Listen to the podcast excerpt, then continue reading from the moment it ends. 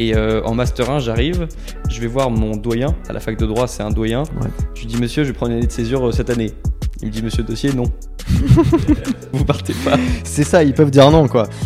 Et je dis, si, il me dit non. Donc je lance ma première formation, je fais 800 euros, je suis fou de joie. Première fois que je gagne de l'argent sur internet, je m'achète un scooter. évidemment, je claque tout. formation suivante, je fais quelque chose comme 1000 euros, tu vois, trop bien et tout. Et selon moi, c'est ça la V3 qui arrive, la troisième version. c'est des gens qui ont On est des, warriors, ouais. mais on est en dépression. mais on pleure le soir. On pleure le soir. Exactement. C'est Warrior le matin et euh, le soir, bon.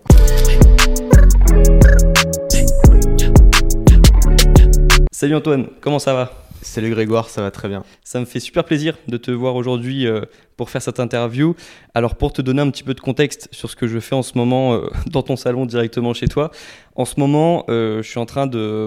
J'ai terminé mes études il y a quelques mois et je me suis dit qu'il me fallait un nouveau projet parce qu'avant ma vie c'était études et YouTube et euh, depuis quelques mois, je vis sur YouTube euh, à plein temps et j'avais besoin d'un nouveau projet pour euh, me sentir plus épanoui, tu vois, dans ma vie. Bien sûr. Et je me suis dit, bah, pourquoi pas essayer de rencontrer les personnes qui m'ont inspiré au début de ma chaîne YouTube il y a seulement deux ans, tu vois, donc je me rappelle encore très bien de cette période. Et donc en ce moment, bah, je tourne un petit peu dans la France pour rencontrer les personnes qui m'ont m'ont inspiré dans certains domaines. Et toi, tu as été une des inspirations dans, dans, mon dans le domaine de de, structurer un petit peu sa vie professionnelle, de, d'essayer de, créer des sources de revenus, même lorsqu'on n'est pas une grande star sur YouTube. Et euh, je pense que c'est tu as été un des premiers à me faire comprendre qu'on pouvait vivre sur YouTube, qu'on pouvait en faire son métier, même lorsqu'on n'est pas une superstar.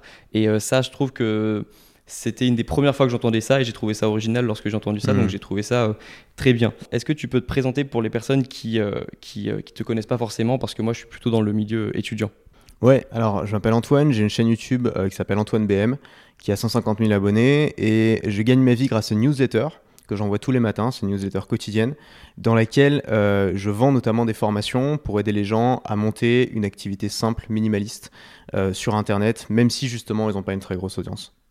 Ok. Bon, après, je pense qu'il y a quand même pas mal de personnes qui te connaissent dans mon audience. Hier, j'ai fait une story Instagram en disant que je rencontrais quelqu'un qui était dans le milieu euh, business en ligne, un peu marketing aussi. Et euh, j'ai pas donné trop d'indices, j'ai pas dit liberté ou j'ai pas donné des mots un petit peu plus euh, Antoine BM friendly parce, pour pas donner trop d'indices. Mais il y a quand même pas mal de gens qui ont repéré que, c'était toi que j'ai interviewé. Donc voilà, c'est juste une petite présentation. Mais en effet, donc, tu, ça fait quelques années que je te suis. Et je te disais en off, mais la première fois que je t'ai découvert sur YouTube, tu es arrivé dans mes suggestions YouTube et j'ai trouvé, je me suis dit, c'est qui ce gars en fait qui veut me donner des conseils sur YouTube? Parce que à l'époque, j'avais beaucoup de divertissement. Dans, évidemment, j'étais le, on va dire le, le, visiteur de YouTube lambda qui a des recommandations euh, classiques de YouTube. J'avais pas vraiment de feed personnalisé et euh, les contenus que j'avais, c'était soit du sport, soit du divertissement. Et donc, euh, les contenus que je voyais, c'était plutôt des on part une semaine en vacances, visite de mon nouvel appartement, oh my god, il s'est passé ça dans ma vie ce matin, ou alors un résumé sportif. Et toi, t'es arrivé et puis tu m'as as, fait une vidéo, euh, je sais plus sur quel sujet, mais c'était une miniature simple, écrit en minuscule, ce qui était rare euh, à l'époque. et euh, sans émoji. sans émoji et sans tête incroyable sur la miniature. Et juste, c'était un conseil, je sais plus sur la productivité ou le marketing, mais c'était juste un petit conseil simple. Et la petite histoire, c'est que cette vidéo, j'ai pas voulu cliquer dessus, justement parce que je me suis dit, ça collait vraiment pas avec ce que je regardais à l'époque et je l'ai laissé en suspens. Tu vois, je pense que ça fait ça avec beaucoup de youtubeurs. Euh, il y a toujours une phase d'adaptation, je trouve, lorsque tu rencontres un nouveau youtubeur sur euh, YouTube. Et donc, euh, j'ai pas cliqué dessus. Et j'ai vu une vidéo d'Antoine Fonbonne à l'époque qui avait fait un feat avec toi. Et je me suis dit, ah, c'est le gars que j'ai vu passer sur mon feed il y a quelques semaines. J'ai cliqué, j'ai découvert le personnage et j'ai trouvé ça cool. Et je suis sûr que ça m'a fait. Il y a des gens qui quand ils m'ont découvert sur YouTube, ça a fait la même chose. Est-ce que tu vois un peu ce que je veux dire euh, sur le fait de, de, euh, de passer d'un mode de vie où tu te divertis beaucoup à un mode de vie où tu essayes d'apprendre des choses et du coup ça paraît normal d'apprendre sur YouTube? C'est clair, c'est une démarche. Euh, moi, j'ai découvert le monde du marketing en ligne et du business sur Internet à une époque de ma vie où j'étais à fond dans le développement personnel et dans l'envie de changer, de progresser, d'améliorer ma vie. Donc il y avait une démarche proactive aussi de mon côté de me dire j'en ai marre de simplement consommer euh, des trucs qui vont rien m'apporter. J'ai envie de progresser quoi. Et donc la meilleure façon de progresser à l'ère d'internet, c'est de progresser grâce au, à l'histoire des autres, de regarder comment les autres l'ont fait et ensuite de regarder ce qu'ils disent et essayer de faire la même chose. Quoi. Ouais, et je trouve qu'on se. Il y, a beaucoup, y a une grande partie de gars, surtout, je trouve, entre 18 et 25 ans qui se cherchent beaucoup.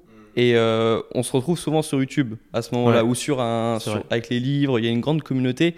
Et, euh, et en fait, moi, je suis, on me demande parfois justement ce qui m'a donné envie de tomber dans le développement personnel, tu vois, de d'apprendre des choses, de faire quelque chose de ma vie. Et ça part souvent d'un mal-être, en fait ça part pas forcément d'une démarche ah aujourd'hui qu'est-ce que je vais regarder sur YouTube? C'est en fait non j'en ai juste marre et j'ai envie de faire des choses dans, mon quotidien. Est-ce que tu as ressenti un petit peu ça aussi? À fond à fond. Enfin moi moi à cette époque là j'étais euh, j'en pouvais plus de ma vie quoi. J'avais qu'une envie c'était tu vois j'enchaînais les stages euh, un peu merdiques euh, quand j'ai découvert le truc au tout début j'étais dans mon année terminale tu vois j'avais mon bac dans quelques mois enfin j'étais dans cette phase où genre tout me saoulait j'avais envie de liberté j'avais envie de voyager j'avais envie de, de, contrôler ma vie j'avais aucun contrôle sur ma vie. Et donc c'était cette frustration qui évidemment c'était c'était le moteur tu vois de cette recherche effrénée de il faut, il faut trouver des solutions.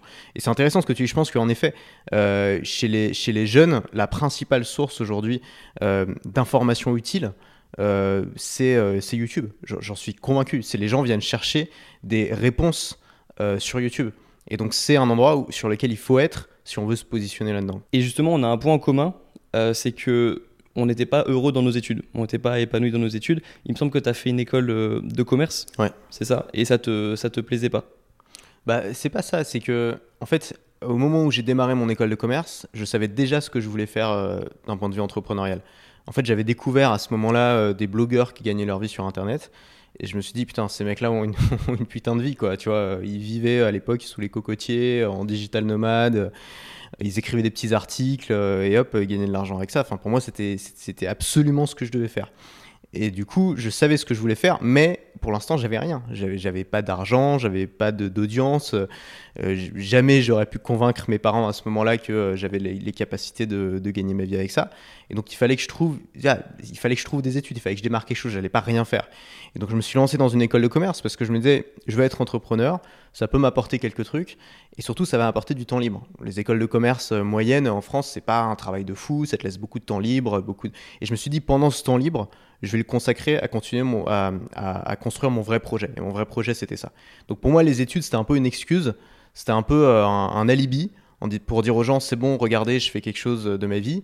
Mais pour moi, le vrai, la vraie mission, le vrai succès, ça allait être de construire mon blog, ce qui était les bases de ce que je fais aujourd'hui. Ok. Et, ah ok, je pensais, je pensais que tu avais trouvé ton projet pendant tes études ou que tu avais eu... avais déjà une idée de ce que tu voulais faire euh, oui, parce que tu avais déjà lancé euh, des blogs en terminale, en fait, c'est ça? Ouais, c'est ça. Juste avant le bac. Ouais. Ok, c'est ça. Et euh, c'est intéressant parce que justement, donc, t'étais pas non plus hyper épanoui dans tes études. C'était. J'ai rien appris. C'était comme concrètement, une excuse. Oui. Concrètement, j'ai fait de la compta pendant trois ans, tu vois. C'est vraiment que ça, que de la compta. Et aujourd'hui, je fais plus de compta, j'ai un comptable, tu vois. ça n'a aucun sens.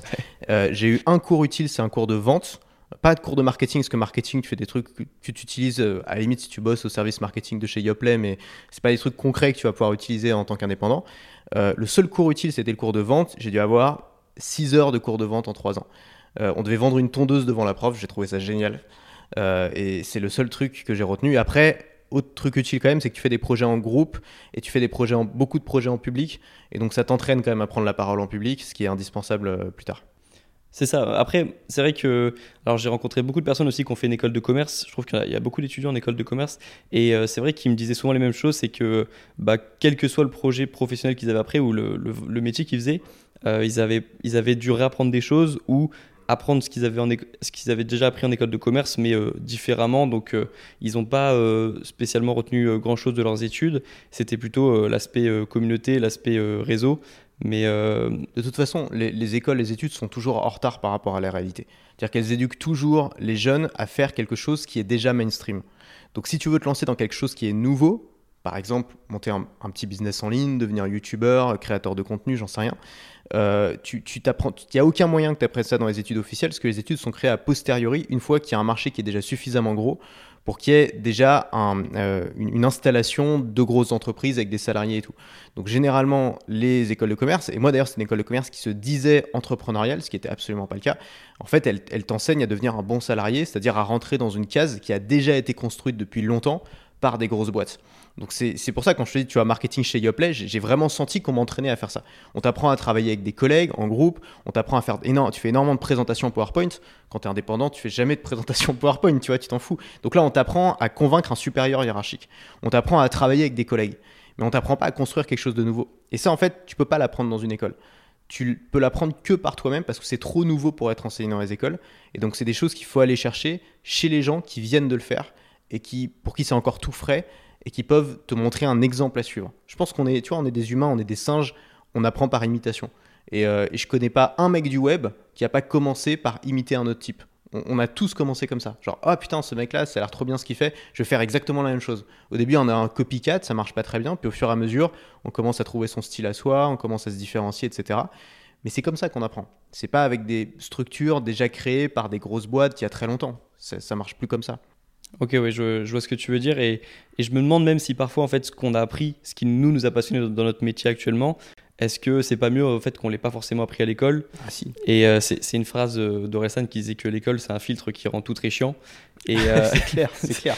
Elle nous aurait dégoûté de, oui. de, ce qui nous intéresse aujourd'hui. c'est ça. Évident. Et, euh, et en même temps, j'ai pas envie d'être ce gars qui tape sur les études tout le temps parce que je sais pas, moi mon but c'est aussi d'aider les étudiants et c'est et je trouve que euh, quand tu vois des contenus qui te parlent de, tous les problèmes du système éducatif et quand tu es en études et que tu dois prendre tes cours et que tu n'as pas forcément le temps de, réfléchir à comment changer le système, c'est pénible en fait. Tu te dis. Euh, et, moi j'ai dû faire vraiment une.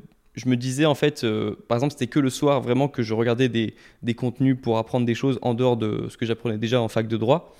Euh, parce que justement, sinon c'est trop dur. Si dès le matin, en fait, tu, tu te dis, bah ouais, en fait, il y a plein de trucs qui vont mal dans le système éducatif, et qu'ensuite tu dois aller en cours et apprendre des cours, c'est super dur. Donc, euh, tu vois, je j'ai pas envie d'être ce gars qui, euh, qui tape comme ça sur le système éducatif. Déjà parce que j'ai une famille composée à 80% de professeurs, tu vois, donc j'ai envie d'avoir des bonnes relations avec ma famille. Moi aussi, ma mère est prof. ouais, c'est ça. Bah, ouais, voilà. Donc, donc en même temps, voilà, je, moi, je vois travailler mes parents. Alors, ils sont pas à la fac, mais ils sont au lycée, et, et donc, bah, ça me fait moi, ça me ferait bizarre de taper sur, euh, le système, mais c'est vrai que euh, c'est à nous aussi de compléter l'éducation qu'on reçoit à l'université. En, fait, l'idée c'est pas l'idée c'est pas de taper dessus. Moi, je suis absolument rien contre les études. C'est très utile pour plein de gens et pour plein de métiers. Je veux dire, si tu veux devenir chirurgien, il y a un moment, il va falloir faire des études. Tu vas pas apprendre en regardant des vidéos YouTube. Et euh, même si tu peux peut-être perfectionner. Je pense qu'il y en aura dans quelques années des chirurgiens qui vont faire possible. des mais pour avoir le diplôme, ça risque d'être compliqué quand même sans études. Donc, ok, c'est très utile et tout. En fait, le problème, moi, ce que je fais simplement, c'est une approche individualiste, une approche individuelle, de dire, ok, les études très bien, d'un point de vue systémique, c'est utile, ça permet en effet, la plupart des gens de toute façon sont salariés aujourd'hui. Ça permet de former des gens en masse, d'avoir des gens qui correspondent à des profils. Ça, permet aux entrepreneurs, aux boîtes, aux supérieurs hiérarchiques de trouver des gens facilement qui correspondent à ces profils-là, de les mettre dans des cases qui ont été construites. Donc c'est très bien. D'un point de vue systémique, ça fonctionne globalement, ça fonctionne.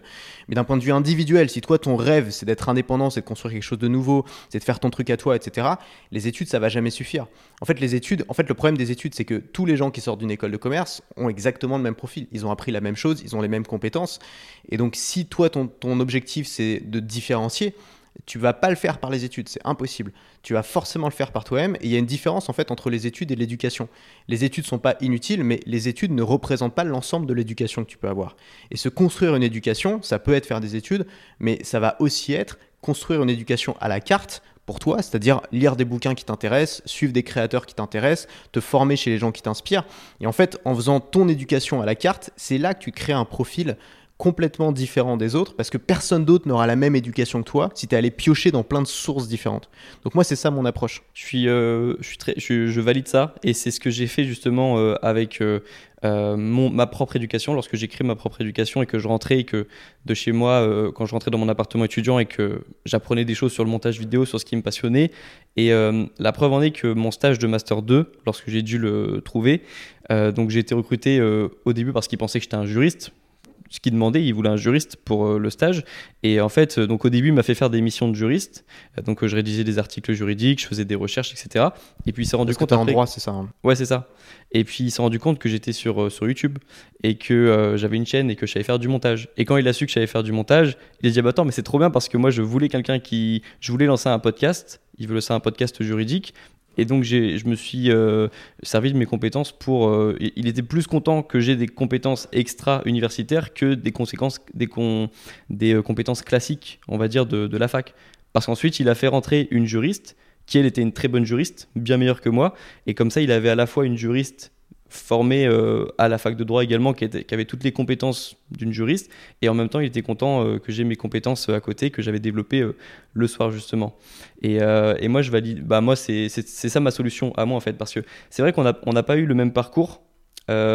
toi, et j'en avais parlé justement parce que, alors j'ai une anecdote là-dessus, je vais te la raconter juste après, mais c'est vrai qu'on n'a pas la même approche. Toi, tu as vécu une année de césure tu as, décidé de prendre une année de césure à un moment, et euh, c'est à ce moment-là que tu euh, as vécu à plein temps de ton activité sur YouTube. Alors que moi, j'ai attendu la fin de mes études pour me lancer à plein temps. Mais je trouve que les deux systèmes sont intéressants et correspondent bien à notre personnalité et, à l'environnement dans lequel on était aussi. Donc est-ce que tu peux revenir toi sur euh, ton approche Pourquoi est-ce que tu as pris une année de césure et, et, et comment tu es devenu indépendant à, à ce moment-là en fait? Ouais. Alors pendant mes études, euh, j'ai continué à faire tourner mon blog, même si c'était un peu au ralenti. En vrai, j'ai bien aimé mes études. Hein. C'était un peu, euh, c'était la fête. Euh, tu, tu, bois des coups avec des potes, tu fais des amis. Enfin, tu vois, c'est cool, c'est sympa. C'est la seule, les seules périodes de ma vie où j'ai fait des études où j'ai, enfin, où j'étais dans un système scolaire agréable. Tu vois. Avant le, lycée, j'ai détesté. Donc pour moi, c'était une bouffée d'air pur. et puis, tu es beaucoup plus libre aussi qu'au lycée et tout. Mais pendant ce temps-là, j'ai continué à, à, à, travailler quand même sur principalement sur la construction de mon audience en fait. Je voulais pas perdre l'audience et ça c'est un, un, bon truc aussi, c'est quand tu commences à construire une audience, après tu dis bon j'ai quand même un truc qui est fragile, euh, j'ai pas envie de le perdre. Ce truc là tu sens qu'il ça a de la valeur. Et, euh, et, je voulais pas perdre l'audience que j'avais construit, euh, que j'avais commencé à construire en terminale. C'était pas des, milliers de personnes, hein, c'était quelques centaines de gens. Mais tu sens qu'ils comptent un peu sur toi, qu'ils t'envoient des messages et tout, donc t'as pas envie de les décevoir. Et donc j'ai continué à poster, poster, poster, euh, à faire grossir un peu mon audience. Je me suis lancé à ce moment-là aussi un peu sur YouTube. J'ai commencé à faire quelques vidéos et tout, ça a commencé à prendre un petit peu, tu vois, mais j'ai maintenu, si j'ai maintenu le truc hors de l'eau. Et pendant ce temps-là, j'ai lancé mes premières formations. Donc je lance ma première formation, je fais 800 euh, euros, je suis fou de joie. Euh, première fois que je gagne de l'argent euh, sur Internet, je m'achète un scooter, évidemment je claque tout. formation suivante, je fais quelque chose comme 1000 euros, tu vois, trop bien et tout. je mets l'argent de côté, je commence à mettre un peu d'argent de côté, etc. Et en tout, peut-être sur 3 ans, je fais quelque chose comme 3 ou 4000 euros, tu vois. c'est pas beaucoup, ça, ça, ça fait pas de quoi vivre, mais ça m'avait permis, si tu veux, de valider mon idée, de me dire, OK, il y a un vrai marché et c'est possible pour moi de gagner ma vie avec. Si je, si je sors pas une formation par an, mais je me mets à en sortir régulièrement, si je me pousse le truc à fond, si j'ai tout mon temps à consacrer à ça, toute mon énergie, toute mon attention, ça va peut-être marcher. Et à ce moment-là, j'ai cette conviction que ça peut marcher si j'y mets tout mon temps et toute mon attention. Et donc, au bout de trois ans, je me dis, bon, bah, c'est le moment. J'ai un premier diplôme qui est le bachelor. Euh, un bachelor, ça vaut pas grand-chose. Il faut avoir un master sur cinq ans si tu veux euh, avoir une, chance ensuite. Donc, je me dis, c'est pas grave. Je m'arrête là. Je fais une année de césure. Donc, une année de césure, en gros, tu dis à ton, euh, à ton manager, enfin, ton, comment ça s'appelle dans les écoles, à ton, ton chef, quoi, d'école. J'ai pas, ça fait trop longtemps. Mais les noms différents, ouais, diffèrent en fonction des. principales, c'est pas, pas celui tout. Mais bon. tu, je viens lui dire, bon, est-ce que je peux faire une année de césure je reviens dans un an, machin, vous me gardez la place. Et donc, c'est un vrai truc qui existe. Donc, le mec me dit, ouais, ok, euh, on, te garde la place, c'est bon, tu vois. Et euh, faut quand même payer, pré-payer un truc. Hein. Ils sont pas fous, les mecs, donc ils te font payer euh, quand même une fille, enfin, une taxe, enfin, un truc. tu payes ta place et ils te le rembourseront jamais, faut quand même le savoir. Donc, ok, il, il, me fait ça. Je dis à ma mère, parce qu'à l'époque, je vis chez ma mère, bon, bah voilà, je prends un an. Maman, je fais mon truc. Ma mère, jamais elle y croit, mais bon, c'est pas grave. Elle m'a dit, bon, allez, laissons-le laissons -le faire ses, petites affaires. Je fais mon truc et au bout d'un an, ça marche pas, bon, bah, j'y retourne, tu vois. Et sauf que moi, je voulais pas du tout y retourner. Enfin, c'était évident pour moi, non, j'y retournerai pas. C'est mort, c'est l'horreur, tu vois. Après, tu dis, j'ai essayé, j'ai raté, j'y retourne, c'est l'horreur, tu vois. Donc, je suis parti en voyage. J'ai fait un grand voyage de 5 mois où je suis parti au Sri Lanka, aux Philippines, en Thaïlande, en Malaisie. Enfin, j'ai vraiment voyagé tout seul comme ça sur les routes. Euh, et, pendant ce temps-là, bah, je faisais une vidéo par jour sous forme de vlog. Je racontais mon voyage, je, documentais mon expérimentation de gagner ma vie. Et en même temps, je commençais à monétiser mon audience en vendant des formations. Et petit à petit, au début, c'était compliqué, hein, mais bon, ça va, c'est pas des pays où la vie est très chère, heureusement. Donc je dormais dans des auberges jeunesse, enfin c'était minimum syndical, je voyageais en bus, etc. Et euh, j'arrivais à en tirer quelque chose comme 500, euh, 1000 euros par mois, et puis ça a continué à, à grossir petit à petit. Et à la fin de l'année, je devais être peut-être à 2 ou 3 000 euros par mois. Donc pour moi, c'était bon, je l'avais fait. Et je suis jamais retourné euh, à l'école de commerce. Ils ont gardé ma, garantie. C'est ça. ok. Donc c'est une bonne astuce. Ne, partez pas, euh, ne pensez pas récupérer votre garantie si vous partez en année de césure. Oui, non, non, non. Euh, je, je, crois pas qu'ils sont censés te la rendre. C'est le principe. Ah d'accord. Ok. Bon. Ils sont pas censés te la rendre. Et si tu te réinscris, bah ça fait partie, tu t'as pas à la payer, ça fait partie de tes frais de scolarité si tu veux. Je sais plus combien c'est, hein, c'est peut-être genre 1000 ou 2000 euros sur un- une année à 7000, mais c'est quand même pas rien quand t'es étudiant. C'est vrai. Ok. Donc moi je connaissais l'histoire, mais ça me fait, euh, c'est marrant de la, de la, de la réécouter. Et puis c'est un petit peu, je trouve, ce qui a fait euh, bah, ton histoire à toi, c'est cette idée de partir au bout du monde, de vivre de ton activité d'une en un an finalement, même s'il y avait eu de l'expérience euh, avant accumulée, ça faut pas l'oublier. Ouais, j'avais testé le concept avant, mais j'ai vraiment lancé le truc à ça. ce moment-là. Et c'est beau ça comme histoire, je trouve. Et, euh, et moi, ça me- quand j'ai entendu ça, j'étais en fin de licence 3. Je me posais plein de questions sur ce que je voulais faire plus tard, qui je voulais être, etc. Et euh, en Master 1, j'arrive, je vais voir mon doyen, à la fac de droit, c'est un doyen. Je lui dis, monsieur, je vais prendre une année de césure euh, cette année. Il me dit, monsieur Dossier, non. Vous partez pas. C'est ça, ils peuvent dire non quoi. Et je dis si, il me dit non. Et je lui explique le projet. Je lui dis, euh, je pense que cette année, euh, je peux euh, filmer, si je prends une année de césure, je peux faire plein de vidéos en fait sur, je sais pas, sur euh, justement un petit peu. Je me suis dit, je vais faire, euh, je vais voyager, je vais faire, euh, je vais, je vais prendre, je vais vivre dans d'autres pays parce que je sens qu'en France, je suis centré sur les études et ma vie tourne autour des études parce que tous mes potes sont dans des études, mais je suis sûr qu'il y a d'autres options ailleurs que je peux avoir une pensée différente, etc. Et en fait, il a eu raison, mine de rien, de me dire de pas partir parce que sinon, j'aurais peut-être fait quelque chose qui ressemblait à toi et ça aurait pas forcément aussi bien marché et ça aurait, ça aurait pas été mon histoire à moi véritablement. Donc je suis content à ce jour-là qui m'ait fait réaliser que j'avais pas forcément de projet, que je voulais juste euh, partir, en fait, prendre la fuite. Et euh, donc je suis resté à la fac de droit et je me suis dit bon bah je- mine de rien je veux quand même lancer quelque chose cette année. Je veux je veux plus euh, juste être étudiant, tu vois, juste apprendre mes cours. Je veux faire quelque chose en plus. Et donc j'ai lancé ce projet de chaîne YouTube en travaillant le soir. Et en faisant des vidéos sur la vie des étudiants, je me suis dit je vais faire des vlogs, non pas en voyage, mais euh, dans mon appartement étudiant. Mais en même temps, ça montrait la réalité euh, de certains étudiants. Et donc moi, j'étais, euh, ça, ça m'a permis aussi de me faire connaître comme ça. Et donc euh, moi, c'était ça mon histoire. Donc c'était, c'était, c'est différent. C'est deux systèmes différents. Toi, t'es parti d'un jour à l'autre, on va dire, à l'autre bout du monde, et t'as vécu euh, de ton activité là-bas. Et moi, c'est petit à petit, en gardant ma vie étudiante. Je trouve, et c'est- Oui. cool Et de d'ailleurs- montrer les deux. Ouais. Et d'ailleurs, c'est important de le dire parce que les, les gens ont tendance à penser, quand ils sont inspirés par des créateurs, qu'il n'y a qu'un seul modèle qui marche. Et moi, je me souviens, quand je suis rentré de ce voyage et que je, je- voilà, j'ai gagné ma vie, j'avais réussi mon objectif, euh, il y avait beaucoup de gens qui me disaient euh, Oui, mais c'est facile pour toi, t'étais en voyage, ça fait des vidéos plus intéressantes. Moi, mes vidéos, elles sont pas intéressantes parce que je reste chez moi et tout. Et, euh, et- et en fait, toi, tu prouves que ça veut rien dire. Ce qui est intéressant, c'est euh, ce que tu es prêt à mettre sur la table, ce que tu es prêt à raconter, tu vois. Et, euh, et c'est pas le fait d'être en voyage qui rend ce que tu vis intéressant. Et, euh, et en effet, le fait de, de rester chez soi, ça marche tout aussi bien parce que les gens peuvent s'identifier, ils ont besoin de conseils à ce moment-là sur tel sujet. Donc il n'y a pas un modèle qui marche pour tout le monde. Chacun suit son, suit son truc. L'important, c'est de faire un truc qui te correspond et qui te ressemble. Il y a des gens, ils partent en voyage, ils dépérissent, tu vois. Euh, Il y a des gens, ils supportent pas de voyager seuls, par exemple. Bon, bah, qu'est-ce qu'ils ont pas besoin de le faire? Moi, j'en avais, j'avais qu'une seule envie dans ma vie, c'était d'être tout seul, tranquille, à l'autre bout du monde et de parler à personne, tu vois, et de faire mes vidéos dans mon coin. Donc ça a fonctionné pour moi. Mais il n'y a pas un modèle unique. Et ça, c'est important de le rappeler. Mais c'était très dur de le créer ce modèle euh, différent. Parce que moi, quand j'ai commencé YouTube, les YouTubeurs qui ont bien marché et que je voyais dans mon fil d'actualité, la plupart avaient arrêté leurs études ou n'en ont pas fait parce que ça commençait peut-être déjà bien pour eux au lycée. Donc ils n'ont pas fait forcément d'études ou alors ils les ont arrêtés très vite. Et, euh, et je connaissais pas beaucoup justement de modèles différents.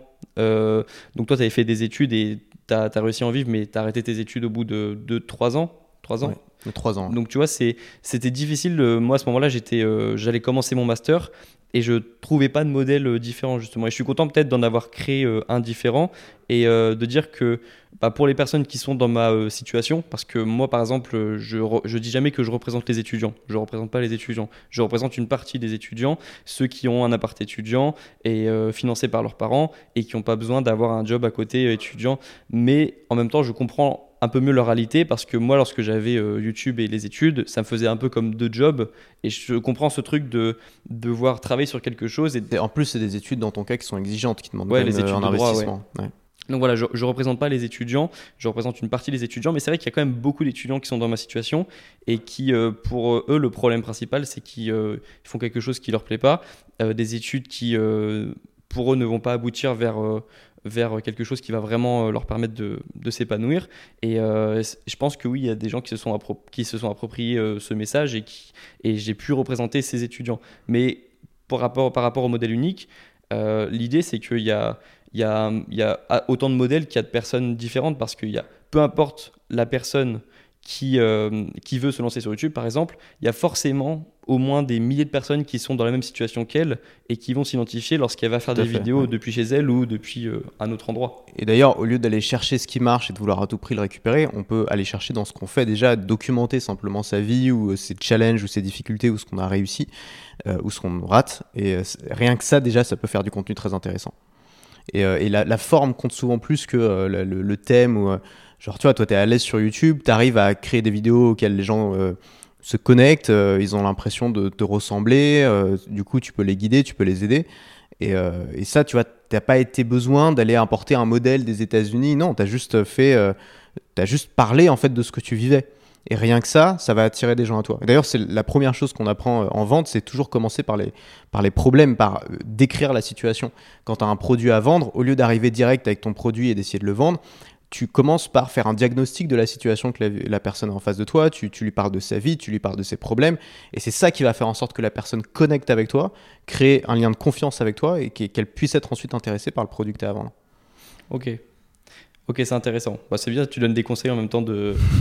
C'est bien, ça donne des conseils comme ça pour les personnes qui, euh, qui veulent se former sur la vente. Mais tu as raison. Mais même, même créer une audience, c'est de la vente, tu vois. Oui, mais tu vends- tu, dis, tu dis bien euh, dans, dans tes contenus que la vente, ça, ça marche dans tous les domaines de la vie. Ça marche. euh, la séduction, c'est une vente. euh, moi, je, même dans mes messages, les messages que j'envoie, lorsque l'idée d'être un peu plus persuasif aussi, enfin, il y a plein de principes. Il y a des biais en fait. On, a, on est tous, Bien sûr, on a bien tous sûr. nos biais humains et, et bah, quand on apprend à les connaître, on peut aussi euh, être une meilleure personne dans la vie ou être une personne euh, plus persuasive. Donc, euh, donc ouais, c'est bah, c'est cool que tu donnes des, des conseils comme ça. Et ça me faisait plaisir de revenir sur ce parcours en fait, parce que pour faire une présentation un petit peu, pour comprendre un petit peu qui, euh, qui on est.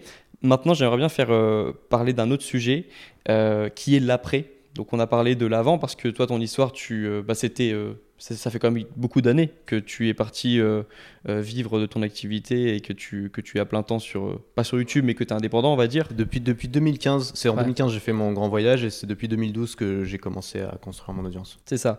Donc c'est toujours important de parler de l'avant pour aussi présenter son parcours.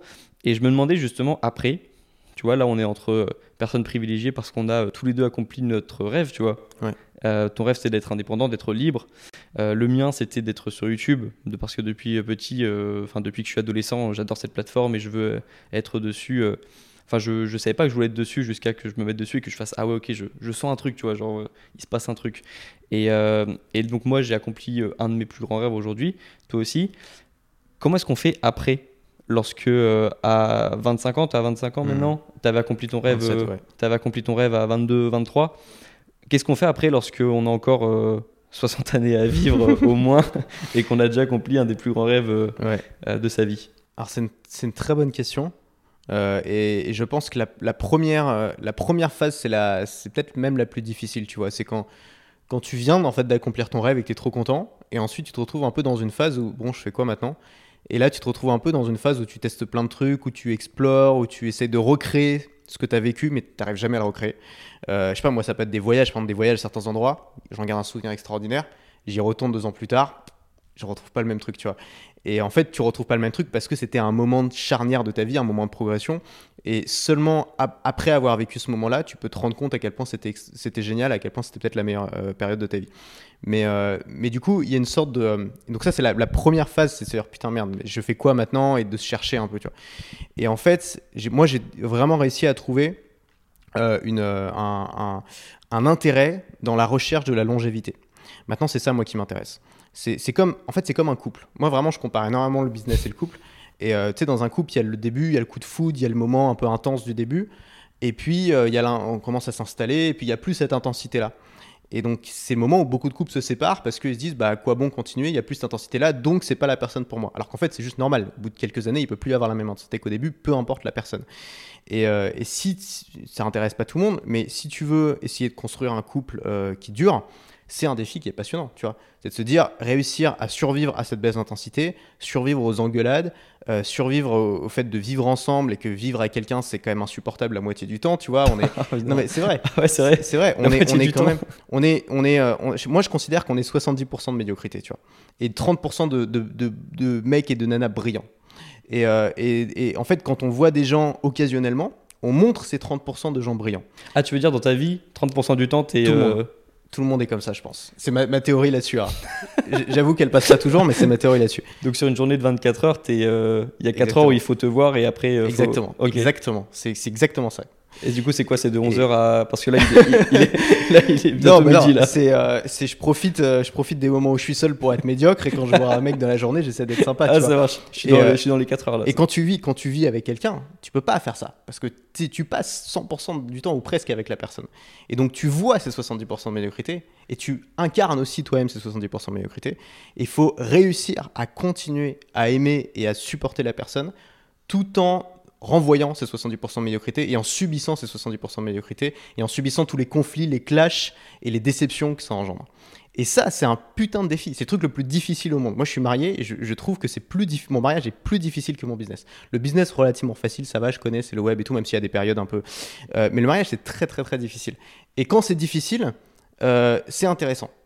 Tout, rien n'est intéressant quand c'est facile. Ça, ça, ça peut pas être intéressant, c'est trop facile. Il faut que ce soit juste à la limite de l'insupportable en termes de difficulté, mais ça reste abordable. Et tu y arrives, tu vois, et tu arrives à le faire avancer. Et tu es là à dire, putain, j'y arrive, quoi. Et Ça fonctionne. Tu dis, c'est c'est complètement bizarre, mais ça fonctionne, étonnamment. Et là, il y a un intérêt. Et ben, pour moi, le business, c'est pareil. C'est-à-dire que tu, tu- tu essayes de faire durer le truc. Euh, il se passe plein de péripéties. Tu as des nouveaux entrants qui arrivent, qui foutent le bordel. Euh, tu as des, des- nouvelles lois, des machins où tu dis qu'est-ce que c'est que cette connerie. Euh, des, euh, tu as des tendances qui changent, des tendances économiques, des tendances sociales qui, qui- qui t'inquiètent. Et tu dis, et moi, mon but, c'est j'ai un gros bateau maintenant. Il faut tenir le cap, faut pas rentrer dans un iceberg, faut pas que ça coule, faut réussir à faire en sorte qu'il aille le plus loin possible. Et ça, c'est passionnant. Et moi, j'éprouve un vrai plaisir dans le fait de tenir mon journal et chaque jour noter des idées, des choses pour que ça dure, pour que ça grossisse, pour que ce soit de mieux en mieux avec le temps. Donc la progression, on peut y trouver le même intérêt que dans la phase d'hypercroissance de départ, qui est inimitable, évidemment, qu'on ne retrouvera jamais. Mais on peut retrouver ce truc-là dans la recherche de la longévité. En tout cas, c'est comme ça que moi je le vis. Ok, donc c'est ça ton. Tu te dis, bon, bah j'ai encore euh, beaucoup d'années à vivre. On va essayer de vivre euh, en meilleure santé, de faire euh, les meilleures choses euh, possibles. Ok, Ça marche aussi d'ailleurs pour, ouais, pour la santé, pour le sport et tout, tu vois. Il y a les mecs qui veulent prendre du muscle le plus vite possible à 20 ans, comme tous les mecs. Et puis il y a ceux qui se disent à, à 40 ans, putain, j'aimerais bien vivre en bonne santé le plus tard possible, tu vois. Et là, ça devient. Là, tu vas moins t'intéresser à l'intensité, mais davantage au système, à l'organisation de tes journées, euh, à, à tes habitudes, les habitudes saines que tu prends, tu vois, à essayer de te débarrasser aussi des mauvaises. Et ça, c'est un, c'est un défi, voilà, c'est un défi comme un autre, c'est intéressant. Ok, c'est intéressant l'idée des, des défis, justement, parce que j'ai trouvé, justement, comme moi j'ai un peu vu les. Alors, j'ai pas vécu. Le moment où tu as vécu, toi, ton, euh, ta prise de liberté, on va dire, j'étais pas sur YouTube à ce moment. Enfin, j'étais pas, je, t'avais pas vu sur YouTube à ce moment-là, mais je l'ai compris rétrospectivement. Par contre, j'ai vu l'après. J'ai vu les années d'après. Et euh, c'est vrai que tu, tu te mets souvent. Je trouve que tu te mets souvent des nouveaux défis. Et j'ai l'impression que c'est un, un petit peu ça le, le truc lorsqu'on a accompli son rêve principal dans la vie. Ouais. C'est on essaie de se trouver des petits défis. Tu as commencé la passion du vélo. Euh, J'ai saoulé tout le monde avec ça. mais ouais, justement, alors c'est marrant parce que tu parlais du vélo et tu as pris des positions sur le vélo comme tu n'avais jamais pris de, de position sur d'autres sujets. C'est clair. Et c'est la première fois, euh, lorsque tu as commencé à parler du vélo et du fait que tu étais dans une commune et que tu essayais de faire changer un petit peu les choses dans ta commune pour euh, mettre plus en avant le vélo, que tu as commencé à dire que tu étais allé dans des. tu as pris des positions. comment ça s'appelle lorsque tu essaies de te mettre dans, dans un groupe pour la ville, pour faire avancer ouais, ouais, euh, je vois ce que tu veux dire. Euh, Dans une, ouais, dans, je sais pas, dans une communauté. Dans... un truc ouais t'essaies de faire avancer dans ta communauté et ce qui est marrant c'est que euh, toi et moi on a cette, ce truc de euh, la liberté individuelle de, de changer le monde en se changeant soi-même de pas essayer de changer le monde euh, en changeant tout le monde d'un coup mais de se changer soi-même euh, parce qu'on a forcément été influencé par euh, la philosophie individualiste du développement personnel et c'était la première fois pour le vélo que tu euh, disais bon bah ça ça va pas pouvoir se faire tout seul et euh, on va y aller en groupe pour essayer de faire la propagande du vélo euh, dans Paris c'est un petit peu ça que c'est c'est intéressant que tu me poses cette question parce que j'y ai réfléchi justement il y a pas longtemps. Et, euh, et c'est la première fois en effet que je, m'intéresse réellement à un souci de communauté, à un souci de système. Et en fait, je pense que la raison, c'est qu'il il y a une grosse frustration avec. euh, bon, en gros, moi, j'ai toujours été intéressé par le design urbain, euh, city planning, etc.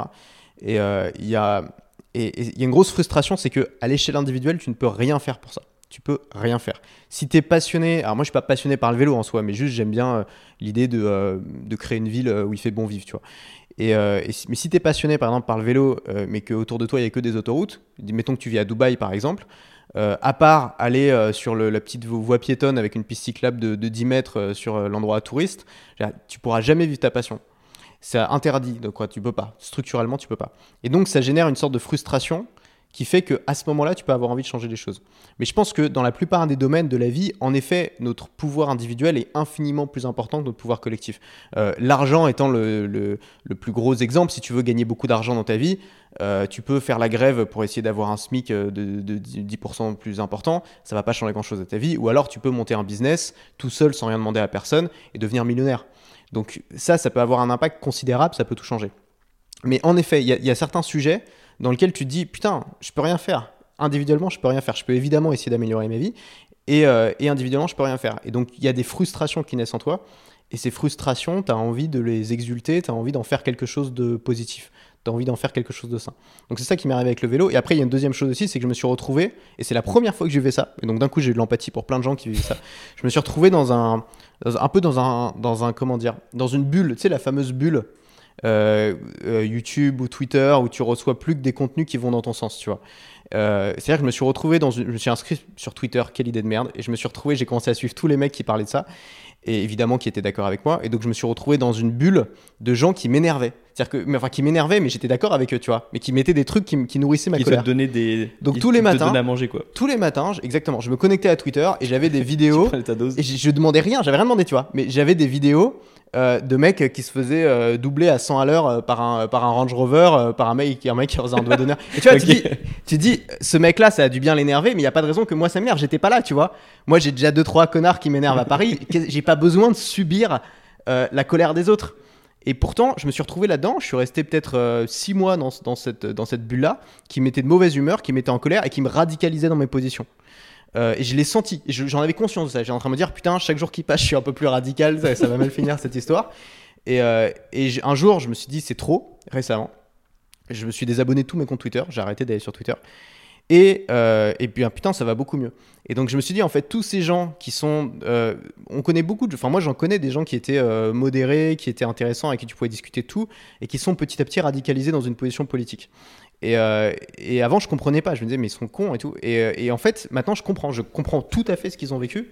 Et je comprends comment être dans une bulle sur les réseaux sociaux, ça nourrit euh, et ça biaise surtout ton jugement, parce que tu vois qu'une partie du spectre, évidemment, tu vois jamais l'autre.